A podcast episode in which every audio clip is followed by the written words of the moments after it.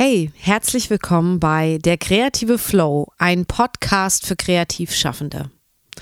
Ich bin immer noch Roberta Bergmann, freiberufliche Künstlerin, Autorin, Gestalterin und Host dieses Podcasts. Heute gibt es eine ganz besondere Interviewfolge. Ich habe mich mit dem Kunst- und Medienwissenschaftler Arne Fischer in Hannover getroffen. Arne ist dort in der Galerie Bohai als Kurator Galerist, so darf ich ihn nennen, und Menschenzusammenbringer tätig. Auch so darf ich ihn nennen, hoffentlich. Unser Gespräch hat eine ganz besondere und sehr ruhige Stimmung. Das liegt, glaube ich, vor allen Dingen an Arne selbst. Und ich würde mich freuen, wenn du dich auf dieses Gespräch einlässt und uns auf unseren Gedankengängen eine Weile folgst. Ja, jetzt geht's los. Findest du das?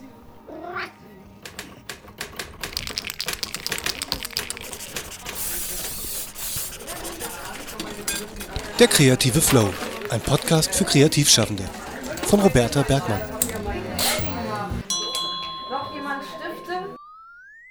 Ich bin vor knapp zwei Monaten nach Hannover gefahren, um dort Arne Fischer zu treffen. Er ist studierter Medien- und Kunstwissenschaftler und arbeitet seit 2015 in Hannover. Zuerst war Arne wissenschaftlicher Mitarbeiter an der Uni und inzwischen ist Arne dort unter anderem mit verschiedenen Seminaren und Lehraufträgen freiberuflich tätig.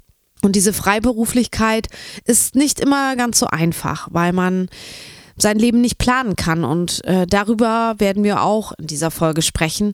Und das ist im Übrigen auch etwas, das ich sehr gut kenne. Und etwas, das sicherlich viele Freiberufler erfahren haben und mit dem man umgehen lernen muss. Was macht man nach dem Studium als Kunst- und Medienwissenschaftler? Geht es weiter mit der Promotion oder geht man erstmal wie Arne in die Lehre und unterrichtet?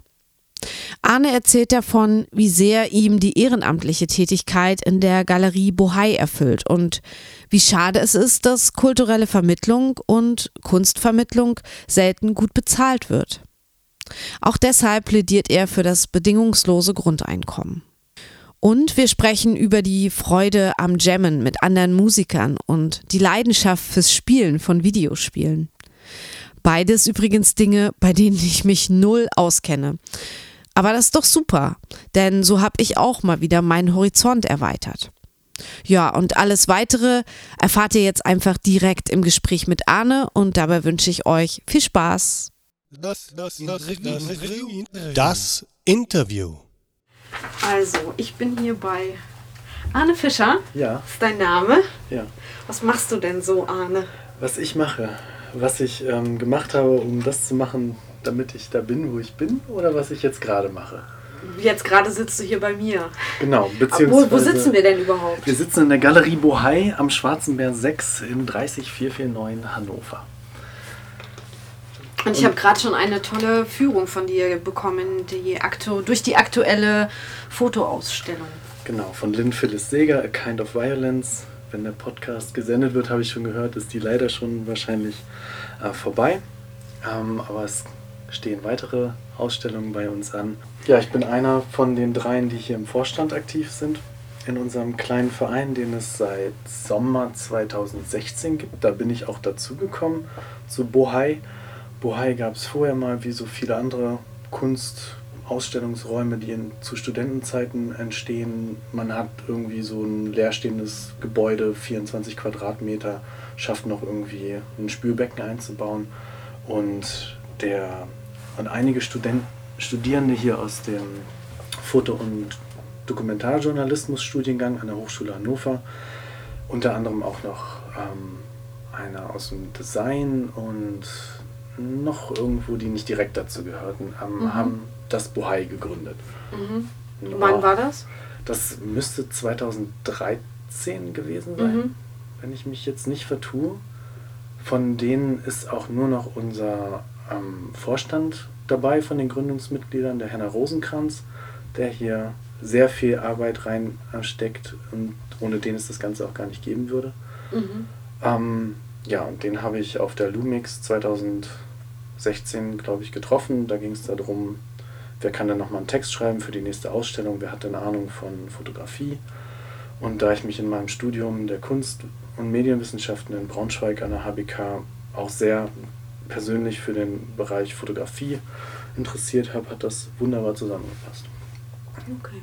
So, dann habe ich die ersten Texte geschrieben und mehr und mehr gemerkt, dass das irgendwie was ist, worauf ich Bock habe.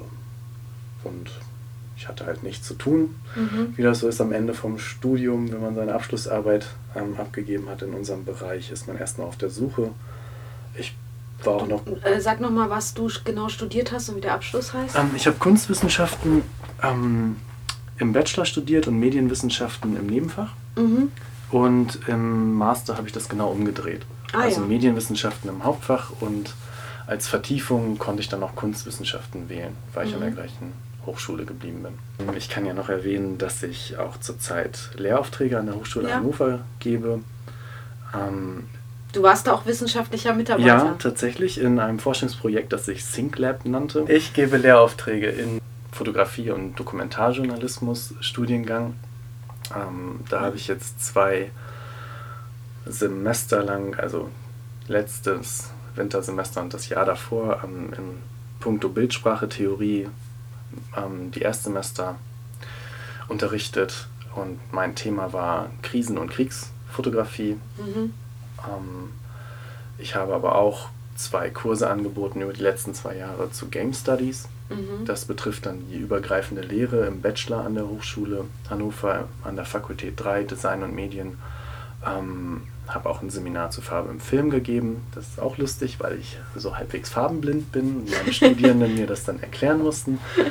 Mm, Ja, das und Medien- und Designgeschichte, beziehungsweise ein größerer Bezug zu äh, medienwissenschaftlichen Geschichte, Medien. Mhm.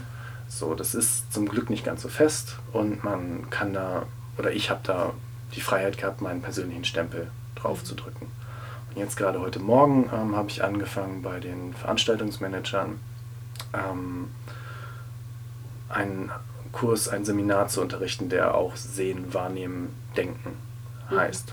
Wahrnehmen, Denken, Zeichen, so. Und jetzt kommt noch ein anderes Seminar zu Tabletop Games. Das ist so ein bisschen das, womit ich meinen Abschluss gemacht habe in Braunschweig. Okay.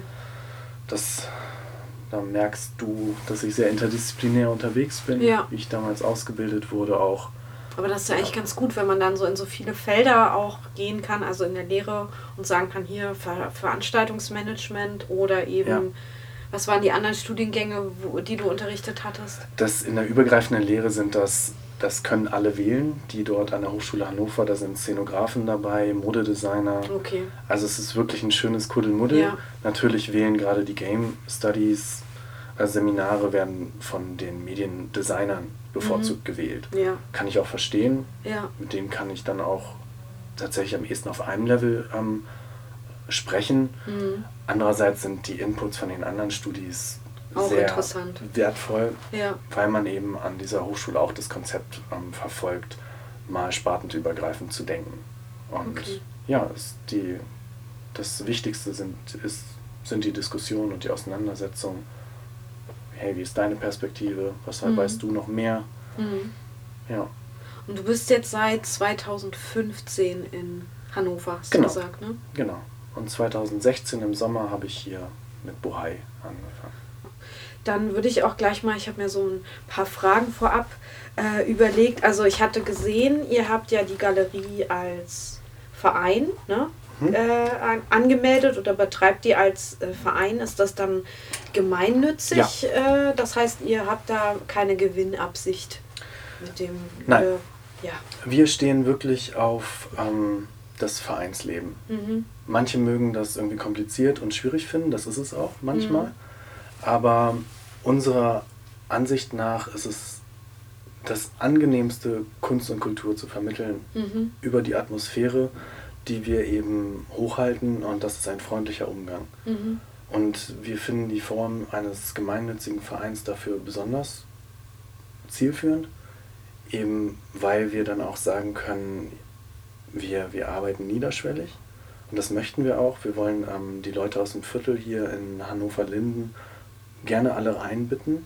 Und das Mhm. machen wir auch persönlich. Wir stehen manchmal einfach vor der Tür und kommen mit den Leuten ins Gespräch. Ja. Wenn sie verwundert ins ähm, Schaufenster gucken, wir grüßen auch die Leute aus dem Schaufenster raus, wenn wir an unserem Arbeitstag am Freitag hier sitzen Mhm. und vor unseren Laptops klemmen Ja. und irgendwelche Ja, Anträge. die gucken ja auch rein. Wir, wir saßen ja Ja. vorhin auch unten und das ist ja eine ziemlich große Schaufensterfront und da gehen schon die ungewöhnlichsten oder auch normalsten Leute Ja. vorbei und die, die gucken halt alle so ein bisschen irritiert rein, kriegen vielleicht auch gerade gar nicht mit, dass man zurückguckt, so, ne? Die gucken halt erstmal, Beides. ist denn das? Genau, ja. Also hier passiert echt viel. Es grüßen uns inzwischen auch Leute zurück, die es Ja. schon gewohnt sind. Ja, ja. Und es kommen immer wieder aus diesem, das ist so ein kleiner Schmelztiegel hier am Schwarzen Mhm. Bär. Ganz witzige, verrückte Leute, Mhm. die hier reinkommen. Und unser, wir, wir versuchen halt denen genau die Empathie entgegenzubringen, die sie brauchen, Mhm. um kurz mal da zu bleiben. Mhm. Viele sind da, die ähm, der Kunst fremd sind. Mhm. Bloß, wenn wir Kunst an den Wänden haben, ergibt sich das Gespräch ganz schnell Ja. darüber. Was denkst du darüber? Was Mhm. sehen wir? Geben dann manchmal noch so ein bisschen natürlich einen aus der kunstwissenschaftlichen Praxis mit oder aus dem Profiverständnis, Mhm. aber nie so, dass wir das irgendwie dogmatisch sehen, dass wir die Leute belächeln. Mhm. Und ich glaube, das ist was, was unser Publikum sehr zu schätzen weiß. Auch viele Leute, die zum Beispiel in dem Bereich Grafik ähm, arbeiten, im Mediendesign oder so, sind hier auch willkommen.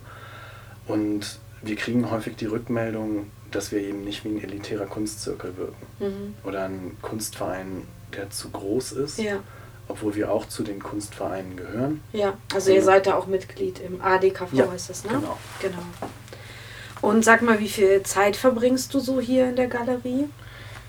Mindestens einen Tag Die Woche. die Woche, solange ich es mir gerade noch erlauben kann. Mhm. Und natürlich kommt ab und an eine Aufsicht am Wochenende dazu oder wenn wir gefragt werden, nochmal einen Abend zu veranstalten. Ja. Und die Galerie ist wie äh, häufig geöffnet? Ähm, an unseren Arbeitstagen, freitags meistens, wenn wir da sind. Ähm, wenn die Tür offen ist, kann man reinkommen. Ansonsten ist sie geöffnet während den Laufzeiten von den Ausstellungen. Mhm. Das waren letztes Jahr vier Hauptausstellungen, die Mhm. sechs Wochen lang gingen. Mhm. Und zwischendrin haben wir noch Gastspiele. Mhm. Da kuratieren wir weniger. Ähm, die sind dann meistens auch nur so zwei Wochen, maximal drei Wochenenden. Ja, und zu den Zeiten sind halt auch am Wochenende die Türen offen. Ja. Wo du gerade gesagt hast, da kuratieren wir weniger, ähm, wollte ich dich auch fragen, welche Aufgaben hat denn so, ich nenne dich jetzt einfach mal Galerist, Ja. welche Aufgaben hat denn ein Galerist? Also was bedeutet denn, ich kuratiere eine Ausstellung? Was macht es konkret? Ähm, genau, bin ich, bin ich ein Galerist, würde ich mich selber als Galerist nennen. Ähm, bei uns steht der kommerzielle Aspekt nicht so stark im Vordergrund. Unsere KünstlerInnen dürfen auch verkaufen Mhm. hier. Ähm, das ist so ein bisschen diese Zwischenform, die wir wahren müssen zwischen Verein und Kommerz, Ja. auch gegenüber dem Finanzamt. Wir machen das alles sauber. Mhm. Ähm, und deswegen würde ich schon sagen, ich bin nicht rein an einem Verkaufsgespräch interessiert. Ja. So, wenn die Leute es kaufen wollen aus Überzeugung, weil sie es Mhm. schön finden, dann machen wir das gerne. Aber es ist nicht meine Hauptaufgabe. Ja. Ähm, Und das unterscheidet dich wahrscheinlich äh, von einem kommerziellen Ja. Galeriebetrieb. ja, auf jeden Fall. Ja. Uns alle. die- Also ihr seid eher ein Kunstverein. Ja, auf jeden Genau. Fall. Ähm, Nur weil ihr ja das Galerie sogar im Namen habt. Deswegen muss die Frage erlaubt na klar, sein. na klar. ähm, ist sie auch. Wir würden uns ja auch nicht dagegen wehren, wenn wir noch mehr Mhm. ähm, umsetzen könnten, was dann alles wieder in andere Maßnahmen reinfließen würde. Ja. die eben dem kulturellen Leben vor Ort ähm, und nicht in, also zugutekommen und nicht dem eigenen ähm, Kontostand. Wäre auch schön, aber ja. Und was wir machen, ist hauptsächlich diesen Raum zu erhalten. Mhm. Das ist ähm, gar nicht mal so leicht. Mhm. Dafür ist eben sehr viel Arbeit Mhm. vonnöten, Antragsarbeit, Präsenzarbeit. wir müssen sicherstellen, dass so ein ähm, Team funktioniert und ähm, wir müssen ansprechbar sein. Ja. Sei es über, über das Internet, per E-Mail, Mhm. dass wir persönlich erreichbar sind, dass man eine Verlässlichkeit bietet. Ja, und ihr stellt dann ähm, konkrete Projektanträge wahrscheinlich für die vier Hauptausstellungen im Jahr oder, oder habt ihr so eine Art Grundförderung? Wie, wie macht ihr das mit der Miete hier? Also ich kenne das ja auch aus eigener Erfahrung oder ich kenne ja auch andere äh, Kunstvereine so ein bisschen. Manchmal ist das ja auch städtisch gefördert, dass Mhm. es überhaupt diesen Raum gibt. Wie, wie ist das bei euch so? Es gab eine Anschubfinanzierung von der Niedersächsischen Sparkassenstiftung, Mhm. mit der der Raum eingerichtet werden konnte, ähm, die dann auch das komplette nächste Jahr übernommen hat.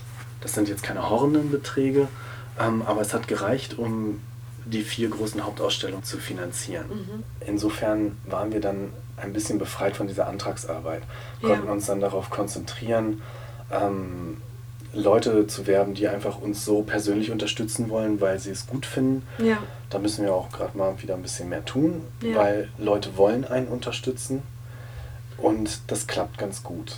Ihr könntet ja auch sagen, ihr nehmt Fördermitglieder auf. Das machen ja auch viele Vereine, dass man quasi die Vereinsarbeit fördern kann über eine Fördermitgliedschaft. Genau, da sind wir gerade dran, Mhm. das zu überarbeiten.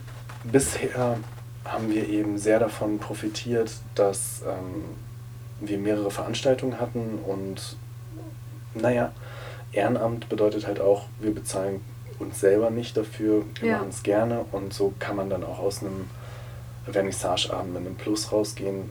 Natürlich, weil die Bar, Menschen, Ja. die an der Bar stehen, keinen keinen Lohn dafür bekommen, Ja. weil sie es für den Verein machen. Tatsächlich kommen da auch dann schnell mal äh, Freunde und Bekannte auch vorbei und helfen Mhm. uns mal aus. Das sind also nicht immer nur der hauptsächliche Kern von fünf Leuten, Mhm. sondern wir haben viele Leute, die hier ähm, um uns drumherum nochmal einspringen können und helfen. Und da kommt etwas Geld bei zusammen. Wir hatten auch eine Auktion, die uns am Jahresende nochmal über die Runden geholfen hatte. Ist ähm, galeristische Arbeit oder kuratorische Arbeit kreativ? ich denke schon. Ähm, besonders, weil die bei uns immer anders abläuft. Mhm. Unser kuratorischer Prozess sieht nicht so aus, ähm, Exposé oder Portfolio einreichen, wir sagen ja oder nein, Mhm. sondern bei uns gestaltet sich das meistens über ein bis anderthalb Jahre bei den Leuten, die wir langsam gemächlich kennenlernen, wo wir wissen, dass die Arbeit eine gewisse Tiefe hat. Und wenn man, wenn wir KünstlerInnen über so einen langen Zeitraum betreuen oder der Austausch so lange stattfindet, dann ähm, verändert sich der ursprüngliche Gedanke. Ja, das ist logisch.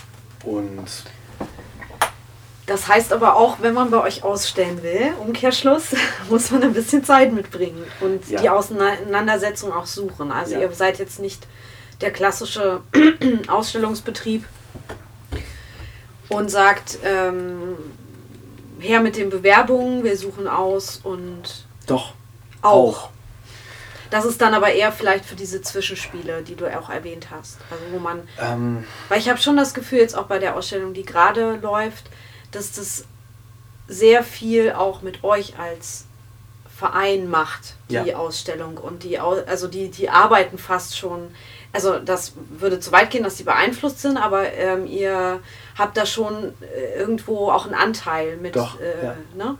das, So habe ich das wahrgenommen vorhin.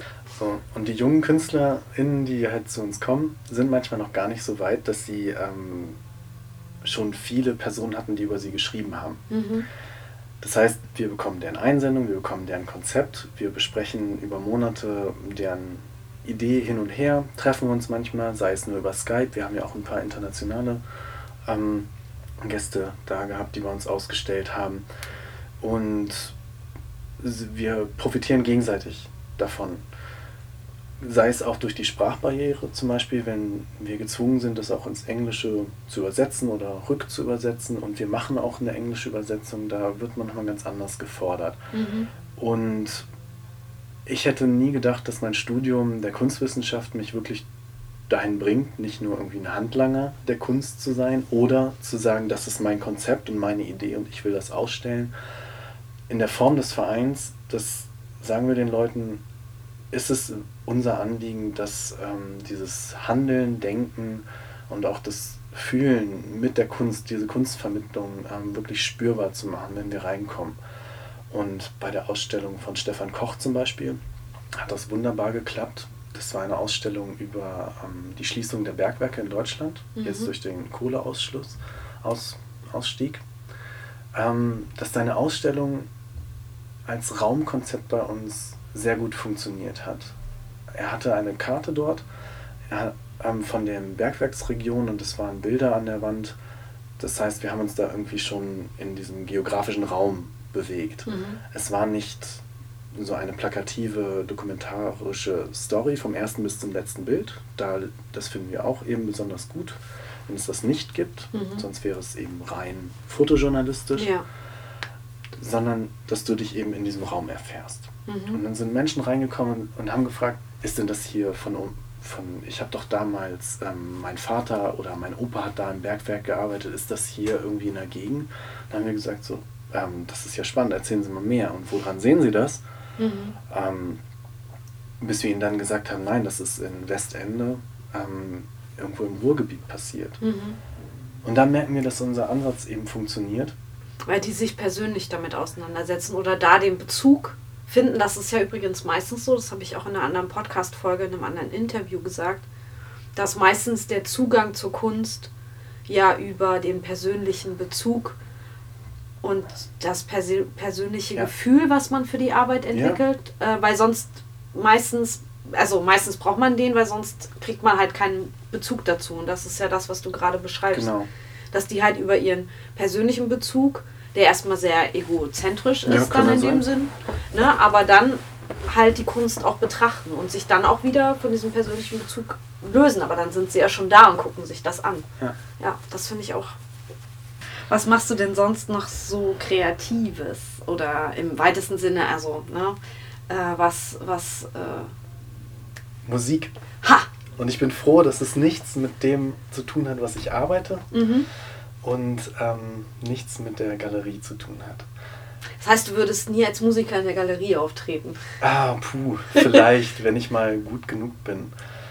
Was machst du für Musik? Ich ähm, bin als Sänger irgendwann mal gestartet mit klassischen und populären Gesangsunterricht, habe mir autodidaktisch Gitarre und Synthesizer beigebracht mhm. und bin jetzt seit einem Jahr beim Gitarrenunterricht. Und ich spiele Bass, oh, das habe ich auch vergessen, ähm, und treffe mich manchmal mit Leuten zum Jam. Und das geht dann auch so drei oder vier Stunden lang improvisieren. Mhm. Aber in dem Sinne hast du momentan keine Auftritte oder so? Nee, das habe ich früher mit anderen Bands gehabt aber ich bin zurzeit einfach mega froh, dass ich mich ab und an mit Leuten, verschiedenen Leuten treffen kann, um zu jammen. Mhm. Früher fand ich die Vorstellung immer schwierig. aber, aber, jetzt hast du es verinnerlicht. Jetzt ähm, weißt du, warum man jammt. Ja. Und warum und, jammt man? Ähm, weil es. warum man jammt? Weil es Spaß macht. ähm, was ich früher so schwierig fand, war, dass die Ideen langweilig blieben. Mhm. Und ich finde, man kann über einen bestimmten Punkt drüber wegkommen wenn man mit Musikern zusammen sind, die das auch schon länger machen, dass es nicht mehr langweilig bleibt. Mhm. Es gibt Leute, denen liegt improvisieren und kreativ Musik machen gar nicht. Die machen das zu Hause, komponieren, schreiben das alles vor. Ja. Und wie gesagt, ich hätte nie gedacht, dass es klappen kann, ja. über Stunden Musik zu machen. Das heißt, es ist eine Typfrage, dass man die richtigen Mitspieler ja. bekommt, mit denen man dann so auf einer Wellenlänge Musik machen kann, im weitesten Sinne. Ja, so ein gewisses Verständnis von, ähm, jetzt machen wir eine bestimmte Zeit lang das. Ja. Und dann merkt man so einen dramaturgischen Verlauf ja. und dann ist ähm, der eine mal wieder still mhm. und der andere mal wieder mehr. Ähm, wie ist die Musikrichtung, die ihr macht? Oh, ich glaube, wie damals das, was du nochmal mitbekommen hast, so eher in die Richtung Indie. Das, mhm. Ich weiß auch nicht, ich habe es drinne. Ich habe es irgendwie drinne, das, was man mhm. in seiner Jugendzeit am meisten gehört hat, obwohl ja. ich eigentlich viel mehr Metal höre. Und singt dann aber keiner bei euch? Oder, oder wie? Nee, gerade nee. nicht. Okay. Gerade nicht. Und wollt ihr, dass es irgendwohin sich entwickelt noch? Zu einer Band, zu einer Platte? Oder sagt ihr, das ist so, wie es ist, äh, gut und das ist so, wie es ist, macht es uns, erfüllt es uns und kann so bleiben? Ich ähm, würde es gerne mehr machen, weiß aber genauso, dass alle mit Arbeit beschäftigt sind. Mhm, das Übliche. Das Übliche. Und ich freue mich einfach über diese Abende und mache das eben mit verschiedenen Leuten und je nachdem, in welcher Konstellation man zusammenkommt, äh, wer welches Instrument spielt, das ist, das ist für mich gerade das, wo ich denke, so wow, hätte ich nicht mit gerechnet, klappt. Ja. Hätte ich vor einem Jahr, vor zwei noch nie gedacht, dass ich da mal hinkomme. Einfach mal ausprobieren, einfach machen.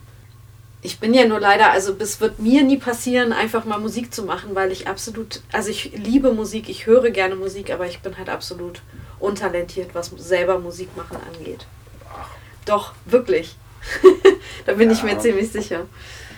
Aber man muss wissen, was man, was man kann und wo man nur äh, Zuhörer oder Zuschauer bleibt. Ich träume ja davon, ähm, noch mehr in Richtung, ähm, also wenn ich einen Traum davon habe, wie die Musik sein mhm. dürfte, dann ist sie, ähm, dann spielen da auch sowas wie Räucherstäbchen eine Rolle oder ein interessantes Bühnenbild oder Kostüme. Okay. Ich, also ich habe da, ich kenne sehr viele Bands und so was Psychedelisches dann, oder äh? Ich, ich, Warum Musik, Räucherstäbchen? Weil ähm, die Geruchskomponente bei ähm, ah. Konzerten, das habe ich bei zwei oder drei Bands mal erlebt, etwas ist, was ganz selten genutzt wird. Wahrscheinlich okay. ist es auch irgendwann langweilig. Ja. Aber ich habe mal ein Konzert in Braunschweig von der Band ähm, This Gift is a Curse. Nie gehabt. gehört. Die hatten Baumharz ausgehängt. Das wird gemacht in, in tiefen Wäldern von Finnland und Schweden. Wenn sie ähm, Flächen, glaube ich, roden wollen, ja. dann wird das ausgehängt, um Tiere zu vertreiben. Mhm. Und das hatten sie einfach vor der Performance aufgehängt und der ganze Raum roch nach ähm, Teerharz, geräuchertem. Und dann ist es so eine luftbeschwängerte Atmosphäre, in der dann sehr heftige Musik kommt. Finde ich interessant. Ich muss da gerade bei dieser Geruchskomponente an eine Ausstellung denken, die ich letztes Jahr in Braunschweig gesehen habe, im, ähm, auch in einem Kunstverein, im Allgemeinen Konsumverein. Da hatte eine ähm, Künstlerin, die dort ausgestellt hat, ein Objekt gebaut, höhlenähnlich, mhm. aus geschorener, ungewaschener Schafswolle. Oh ja. Und das Ganze Haus hat und der, der Ausstellungsraum sowieso, aber auch das ganze Treppenhaus hat so enorm gerochen nach diesem äh, ungewaschenen Schaf, würde ich es mhm. mal nennen. und aber irgendwann hat sich die Nase so dran gewöhnt und man konnte halt, es war wie so eine Höhle, man ja. konnte da dann auch so reingehen und es war relativ eng, aber man hat so ein, also der Geruch und dieses Wollgefühl hat halt auf jeden Fall was mit einem gemacht. Und der Geruch war da auch wichtig dabei. Spannend, ja. Genau, ja, das finde ich. Äh, aber es ist natürlich, finde ich, auch immer schwierig, weil wenn ich nicht in Stimmung bin zu sowas, reiße ich da auch sofort äh, aus, weil ich glaube ich sehr geruchsempfindlich bin eigentlich. Ich also ich muss mich da dann darauf einlassen wollen. Spannend. Ja, ich begebe mich ja gerne einfach in Situationen, auch wenn ich keinen Bock habe. Ah. So, ich das so habe ich. Kann auch gut sein, wenn man dann eigentlich merkt, so schlimm ist es doch nicht. Oder es, es geht vielleicht doch oder es macht irgendwas Neues mit dir. Genau, das, ja. das beobachte ich. Ich habe ja. Anfang vor meinem Studium habe ich gedacht, was kann ich denn eigentlich? Ich kann mich begeistern für mhm. andere. Ah ja. Und das war dann so diese. Für dich selbst nicht, nur für andere? Selbstvertrauen. Dazu braucht man Selbstvertrauen. Und das hast du nicht, oder? Ähm, das habe ich häufig nicht. Ah. Auch wenn mir andere sagen, ähm, du kannst das, du, du machst Musik, du stehst vorne bei mhm. äh, in einer Galerie, du machst eine Eröffnungsrede auf Englisch, ich habe keine Zettel oder so, ich mache mir keine Notizen, ich ähm, leite Seminare und mir fehlt trotzdem Selbstvertrauen. Das mhm. ist ein großes Manko. Aber das kann man, glaube ich, lernen. Wie? Wie kann man angstlos werden und einfach bei seinem Selbstvertrauen, was man manchmal hat, bleiben? Das wäre so. Das ist so eine Aufgabe für mich, eine Suche. Also ich weiß, dass ich am Anfang meines Studiums überhaupt kein Selbstvertrauen hatte. Also ich habe mir, als ich angefangen habe zu studieren, habe die anderen alle gesehen, die mhm. gut waren in meinem Studien, also in, in meinem Semester, habe ich halt gedacht, ich kann nichts. Also ich habe mich halt immer so schlecht gemacht. Mhm. Obwohl ich auch was konnte und die anderen vielleicht auch gedacht haben, oh, die kann ja was, ne? Aber ich habe selber immer von mir gedacht, ich kann halt nichts. Und die anderen können, weil ich mich immer so komisch verglichen habe und mir selber nicht zugetraut habe. Und mit der, das hat aber auch gedauert, mit der Zeit, in der mich Professoren oder andere gelobt haben oder man tatsächlich meinen Erfolg in irgendeiner Art und Weise eingefahren hat über ein Wettbewerb oder über eine Ausstellungsbeteiligung oder was auch immer das dann war, ist dieses Selbstvertrauen langsam gekommen. Ach so, ich habe ja jetzt, na, ich kann ja doch was, oder? Also ich glaube, das, was Selbstvertrauen hervorruft, ist Bestätigung im weitesten Sinne. Also dass man eine Bestätigung bekommt. Und du sagst ja eigentlich, dass du Bestätigung bekommst. Und über die Erfahrung müsstest du ja eigentlich auch die Angst verlieren vor Dingen, weshalb du kein Selbstvertrauen hast. Also du traust dir ja in dem Moment nicht zu, ich kann jetzt hier diese Rede halten, obwohl du ja eigentlich die Erfahrung hast, das hat eigentlich immer gut, bisher gut Dabei geklappt. ist das kein Problem. Ich glaube, das ist bei Sachen, wo ich halt nicht erfolgreich bin. Ach so, na gut, das ist aber normal. Na, ich habe noch keine Promotion. Ja, aber das ist total normal. In Sachen, in denen man noch nie einen Erfolg hatte, äh, klar, dass man da nicht, also dann wäre man sehr von, ja, so ein bisschen, wie, wie nennt sich das denn jetzt, äh, wenn man so, so ein eitel oder egozentrisch, wenn man da dann sagen würde, äh, wow, ich bin total gut und hat aber noch nie was gerissen. Das machen ja die wenigsten, sage ich jetzt mal. Selbstvertrauen ist ja gesundes, ungesundes, sag ja. ich mal. Aber das finde ich jetzt normal, wenn du sagst, du hast kein Selbstvertrauen in Sachen, die du noch nicht erreicht hast oder wo du noch nie eine Bestätigung erfahren hast. Das, da musst du halt weiter dran arbeiten, dass du die bekommst. Mir hat mal jemand gesagt, ich hätte nicht so ein hohes Sendungsbewusstsein. Und andererseits gebe ich total lange Monologe. Mhm. Wie man jetzt hier wahrscheinlich auch hat. Und ja, ich weiß nicht. Das sind dann vielleicht so die Suchen, die man hat. Ja, oder es hat vielleicht auch was mit Taktik zu tun. Ähm, also, was oder Taktik ist vielleicht auch das falsche Wort, Strategie, Kommunikationsstrategien. Also mit den richtigen Leuten zur richtigen Zeit das Richtige sagen kann einem halt auch eine Tür öffnen. Und wenn dir jemand sagt, du bist, du hast kein hohes Sendungsbewusstsein, kann das halt auch nur bedeuten, du hast vielleicht kein noch kein Talent dafür, äh, so eine Situation zu erspüren, wenn es wichtig wäre, jetzt den oder den anzusprechen äh, oder. Nee, nee, auch nicht? Nee. Das ist auch nicht? Also okay. die Person kannte mich nicht, das kann schon sein. Okay, und was würdest du Menschen raten, die vielleicht auch Medien- oder Kunstwissenschaften studiert haben und sich vielleicht auch in irgendeiner Form damit selbstständig machen wollen oder müssen, weil sie keinen äh, Job bekommen. Also ich meine jetzt sowas total ja. Praktisches. Was kannst ja. du sagen, äh, wenn jemand sich selbstständig machen will, vielleicht in deinem Bereich? Was uns, glaube ich, allen helfen würde, ist, sich mit der Initiative Mein Grundeinkommen zu beschäftigen und dabei vornehmlich sich mit dem Aspekt des bedingungslosen Grundeinkommens auseinanderzusetzen und das auch anderen zu erklären, warum das, denke ich, sinnvoll ist. Mhm. Ich stehe da voll und ganz hinter. Mhm. Ähm, das andere ist, ich habe eine Ausbildung als Krankenpfleger. Mhm. Hätte ich nie gedacht, dass ich die nochmal brauche. Und war heilfroh, als ich in dem Punkt, als ich vor zwei Jahren gemerkt habe, oh, mit dem Jobcenter ist nicht zu spaßen ich habe ja wirklich noch eine Ausbildung. Ja. Und kann darauf zurückgreifen, weil sonst hätte ich auch in kürzester Zeit einen Job bekommen, äh, vermittelt vom, von der, vom Jobcenter, der unter den ähm, Mindestlohn lag. Das war mhm. denen auch egal. Und ähm, mache jetzt eine Weiterbildungsmaßnahme, die mich noch irgendwie vielleicht einen Vorteil in der Erwachsenenbildung ähm, bringt und weiß, dass ich gerne in diesem Bereich bleiben würde. Was sich daraus ergibt, keine Ahnung. Mhm. Deswegen, anderen das zu raten, ich habe es erlebt, dass viele irgendwas noch im Bereich Medien gemacht haben. Ich nicht, ich habe immer Texte gelesen. Mhm. Ich habe einfach mal drauf gesetzt, dass das schon klappt. Und was ich was sich dadurch ähm, ergeben hat, ist, dass ich auf einmal während einem Semester vier, vier Seminare zugetraut bekommen habe und dass das andere nicht gemacht haben. Mhm. Mir fiel das leicht und ich würde da einfach auf mein versuchen, doch die eigenen Stärken zu erkennen. Ich kann da leider nicht so einen richtigen Rat geben. Ich würde gerne mhm. reflektieren, sehen, wo man steht, mit anderen darüber sprechen, ehrlich zu sich selbst sein. Mhm. Ja. Was motiviert dich, nach allem, was wir jetzt gehört haben, wie schwer ist es, weiterzumachen und zu sagen, das ist mein Weg und das wird schon klappen. Und da, das will ich machen, vielleicht auch.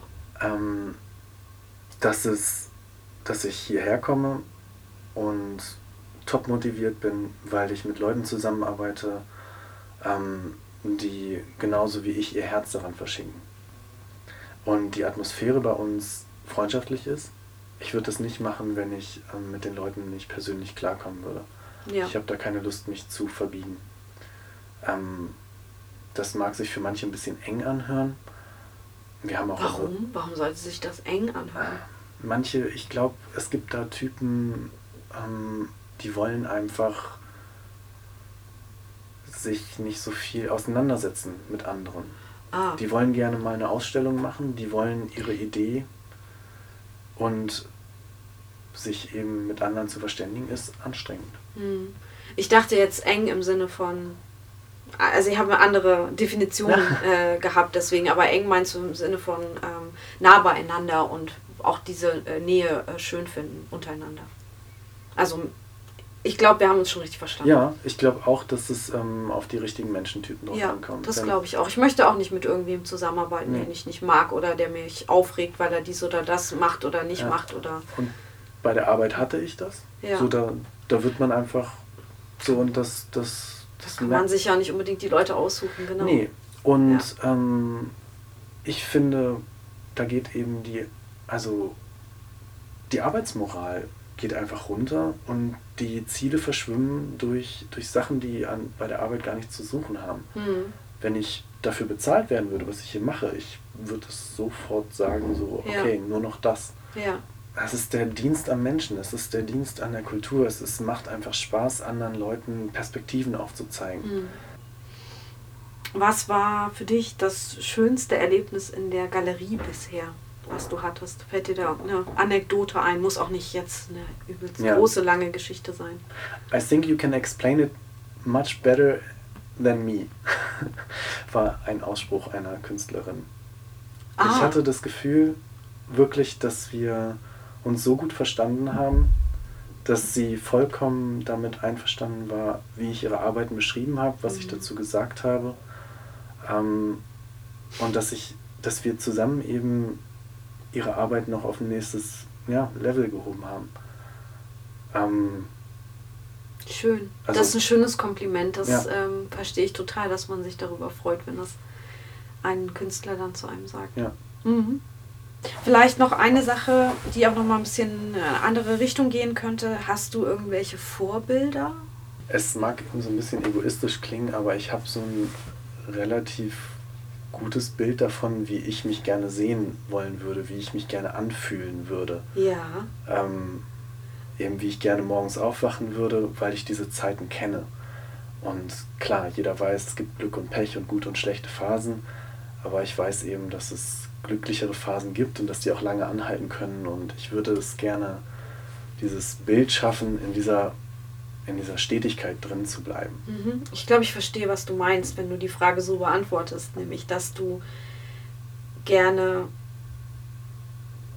die beste Version von dir, ohne dass ich jetzt das äh, Wort Optimierung oder irgendwie sowas sagen will, weil das auch immer so, ne, Ja. heutzutage will sich irgendwie jeder optimieren. Das Ja. meine ich auch gar nicht, sondern einfach, du weißt, wie es sich anfühlt, wenn es sich gut anfühlt, du zu sein und du möchtest glücklich sein Ja. Und darauf, das ist dein Vorbild und darauf ähm, arbeitest du hin, dass, dass dieser Zustand möglichst immer da ist. Tatsächlich. Ich glaube, genauso mache ich das auch, ohne dass ich das jemals so formuliert hätte. So, es ist halt die Zeit, wenn man merkt, ähm, Schicksalsschläge oder so sind blöd. Ja. Die kommen, Hm. bloß ähm, du kannst sie aushalten. Es wird vorübergehen. Ja. Und es gibt eben Zeiten, wo du denkst, so, wann verdammt nochmal hört das denn endlich auf? Hm. Und das ist nervt. Und das, das ist halt ein Zustand, den mag ich einfach nicht. Ja. Ich habe keine großen Ziele. Ich möchte gar nicht viel Geld verdienen. Ich möchte einfach nur das eben machen, was ich gerne mache. Ja. Ja. Schöne Antwort. Letzte Frage. Kannst du ein Buch, eine Webseite, einen Blog oder einen Podcast empfehlen, den du gerne hörst oder das du gelesen hast und was dich irgendwie immer begleitet oder es ist auch gemein, ähm, eins jetzt rauszupicken, kannst auch mehrere nennen, was dich ja, was du gerne erzählen möchtest. Das ist komisch, das ist ein bisschen weird, aber der äh, Podcast oder das, was ich regelmäßig ähm, sehe, Ja. sind äh, Streaming-Videos von Forget FTW 2, ein League of Legends Okay. Tryndamere-Spieler. das heißt, der spielt Ja, immer den ich gleichen weiß. Ich, Champion. ja, ich habe äh, über, so- über so einen Menschen habe ich mal eine Doku gesehen. Der ist ein Star, weil er dieses Spiel spielt, oder? Ähm, es gibt da viele verschiedene. ja. Er ist Also für mich war das eine völlig neue Welt. Also ich, ich habe das musste das erstmal verstehen, dass Leute sich Ja, Leute angucken, die Computerspiele Ja. spielen und dass es dazu auch Meisterschaften und so gibt. Okay, aber erzähl erstmal. ja. Ja. Das wäre nochmal ein ganz Große Augen. anderes Ja, Interview ja. und Termin. Und wie gesagt, ähm, ach so, das habe ich noch gar nicht erzählt. Erzähl. Unsere ähm, Ausstellung im Oktober soll genau dieses Thema betreffen. Ach. Wir wollen hier was über Gaming, das Spiel in der Galerie ausstellen. Mhm. Und da überlegen wir auch, ob wir irgendwas mit Streaming machen können. Mhm. Ähm, und tatsächlich schaue ich seit über einem Jahr, Mhm. das, ihr müsst euch das so vorstellen, es ist fast jedes Mal das gleiche, wie als wenn, Sendung, als wenn die Sendung mit der Maus immer die gleichen Folgen hätten, nur in ganz kleinen Variationen. Ah, wie so ein Schachspiel, wo man die Züge schon kennt. Aber Ja, und immer eine, in, in, eine in ein, Feinheit ja. wechselt. Und Ja, er ja, spielt genau. immer diesen Champion und es gibt 157. An manchen Tagen spielt er auch mal einen anderen, Mhm. aber er zeigt einem immer, er ist angeblich der Beste, der diesen einen äh, Champion super gut kann. Mhm. Ich gucke mir das an und er erklärt das immer, was sich im Spiel gerade geändert hat. Mhm. Das ist so eine Detailverliebtheit. Und ich mag das. Ich Mhm. bin so jemand, der dann auch in Computerspielen die Details Ja. liebt. Okay. Es ist schon, also es ist, wie ich schon gesagt habe, eine echt eigene Welt. Es ist Ja. super nerdig.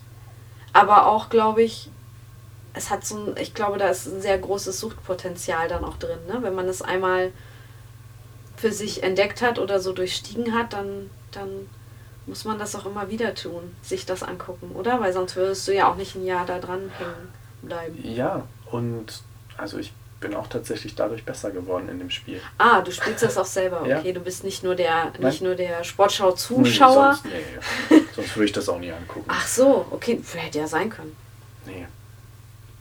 Das heißt, du spielst ziemlich viele Computerspiele. nee, nicht ziemlich viele, dieses eine. Dieses Spiel eine, sag nochmal, wie es heißt. Ähm, League of Legends. League of Legends.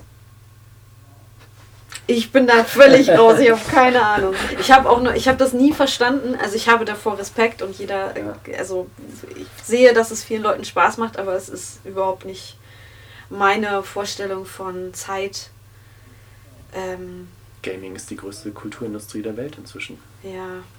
Ich möchte meine Zeit, glaube ich, einfach mit anderen Sachen als mit Spielen verbringen. Wenn ich einen Abend im Proberaum war, ist es angenehmer, als wenn ich einen Abend lang Computerspiele gespielt habe. Das weiß ich. Okay. Ist angenehmer. Ah. Für den Körper, für den Kopf. Mhm. Aber ich bin damit groß geworden. Ja. So. Möchtest du mich noch was fragen? Ich habe das Gefühl, dass ich dich fast gar nichts gefragt habe, Roberta. Nee, du hast mich auch, aber es ist ja auch Sinn eines Interviews, dass ich dich frage. Aber jetzt darfst du mich was fragen, wenn du Ähm. möchtest, wenn dir was einfällt. Ich weiß nicht, darf ich vielleicht zwei Einläufe machen? Natürlich. Ähm, ich würde, also, ich habe mich gefragt, vielleicht wird das ja schon in anderen Podcasts beantwortet, warum du diesen Podcast gestartet hast und wa warum du das Selbstbewusstsein dazu zusammengenommen hast, das zu machen und nicht zu denken, das gibt's doch schon dreimal oder das haben andere gemacht. Und ich finde es toll. Ich habe mich einfach gut gefühlt, als ich ihn gehört habe, auch bei Mhm. Personen, wo ich den Podcast nicht kannte. Mhm. Warum habe ich diesen Pod... Ich hatte irgendwie Bock, einen Podcast zu machen, weil ich selber so gerne Podcasts höre und weil ich auch, glaube ich, bei den verschiedenen Podcasts gemerkt habe, okay, das Niveau, was die haben, das habe ich auch und ich kann es auch besser. Mhm. Und wenn ich das Gefühl habe, ich kann was besser, mach's aber nicht, Ja. dann ist es so irgendwie die Herausforderung gegeben, tada, dann mach das doch mal und mach's vielleicht besser als sie. Also es ist wieder eigentlich ein doofer Grund, aber es ist ja nicht der einzige Grund. Und dann habe ich ja dieses Kreativbuch geschrieben und ich hatte Bock drauf, mich nochmal mit diesen Themen, die in diesem Buch vorkommen, weiter zu beschäftigen. Und da auch mehr, weil dieses Buchschreiben ist immer so ein einsamer Prozess, den ich mit mir selber Ja. ausmache. Und ich äh, habe zwar schon in dem Schreibprozess auch mit vielen geredet und es sind ja auch viele praktische Beispiele von Künstlern drin, die ich persönlich kenne oder mag oder wie auch immer. Also da ist eigentlich auch schon diese Komponente mit, wie machen es denn andere drin. Aber in einem Podcast kannst du halt noch, hast du noch mehr die Möglichkeit, andere zu Wort kommen zu lassen, auch so wie dich jetzt zum Beispiel. Oder mit anderen darüber in Austausch zu treten, so ein bisschen das, was du auch bei der Galerie schön findest, nämlich mit anderen einfach darüber zu reden, wie geht's dir dabei, wie geht's mir dabei. Und das fand ich interessant. Weil eigentlich, ich höre ja auch total gern Podcasts, wo sich Leute so unterhalten. Oder ich gucke auch gerne Talkshows im Fernsehen, wenn sie nicht politisch sind, muss ich sagen. Also so Unterhaltungstalkshows.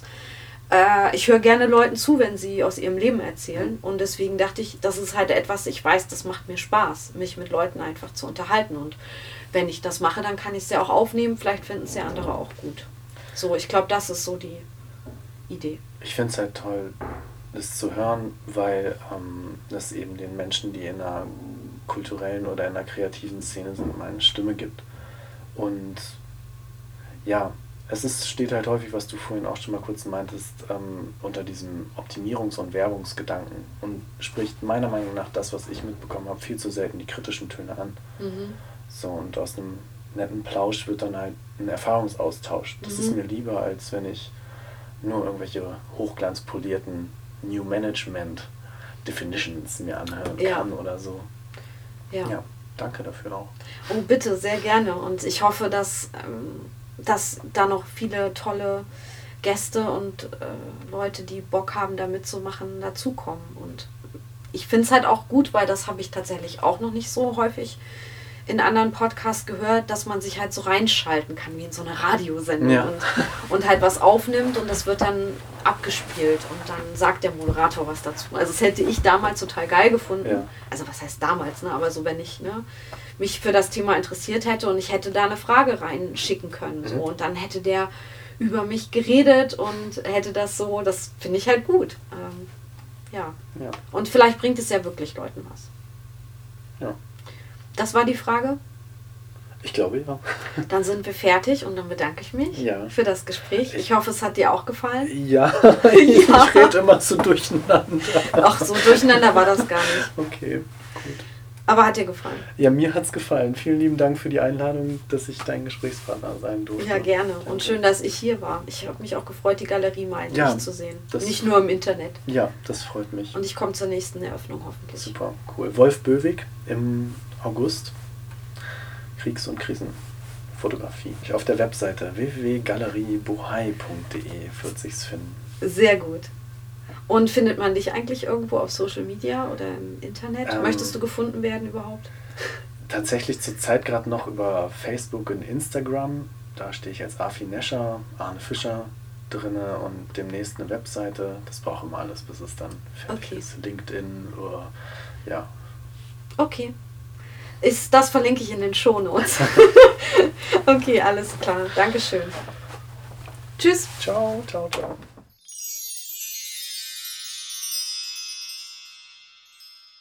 Wenn du Feedback, Fragen oder Kritik zu dieser Folge hast, kannst du mir gern mailen an hallo at derkreativeflow.de. Noch mehr würde ich mich freuen, wenn du Bock hättest, mir eine Sprachnachricht für den Podcast zu schicken. Das kann eine Frage sein, die du mir stellen möchtest oder die du für die Community äh, aufwerfen möchtest. Ein Thema, worüber ich einmal sprechen soll oder ein Zitat, das du vortragen möchtest. Oder auch nicht abwegig, finde ich, ein Lied, das du singen magst, ein Kommentar zu einem kreativen Thema, das du abgeben möchtest oder Feedback, das dir auf dem Herzen liegt. Egal was, sprich es mir bitte sehr gern ein. Den Link zu Speakpipe und zu meiner Webseite, wo du ebenfalls eine Audionachricht schicken kannst, findest du in den Shownotes wie immer. Und wie alles, worüber wir heute in der Folge geredet haben, findest du auf www.derkreativeflow.de slash Folge 12. Und wenn du mich ganz konkret einmalig oder in einem Abo mit einem Betrag deiner Wahl finanziell unterstützen willst, dann tu das gern. Ich habe einen PayPal-Spenden-Button auf meiner Website eingerichtet.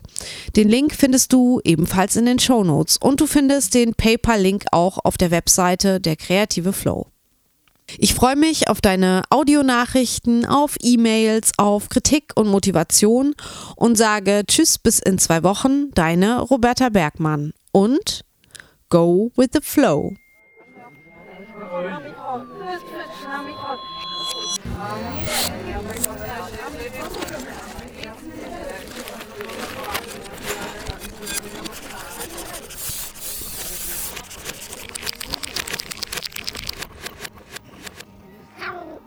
Nicht.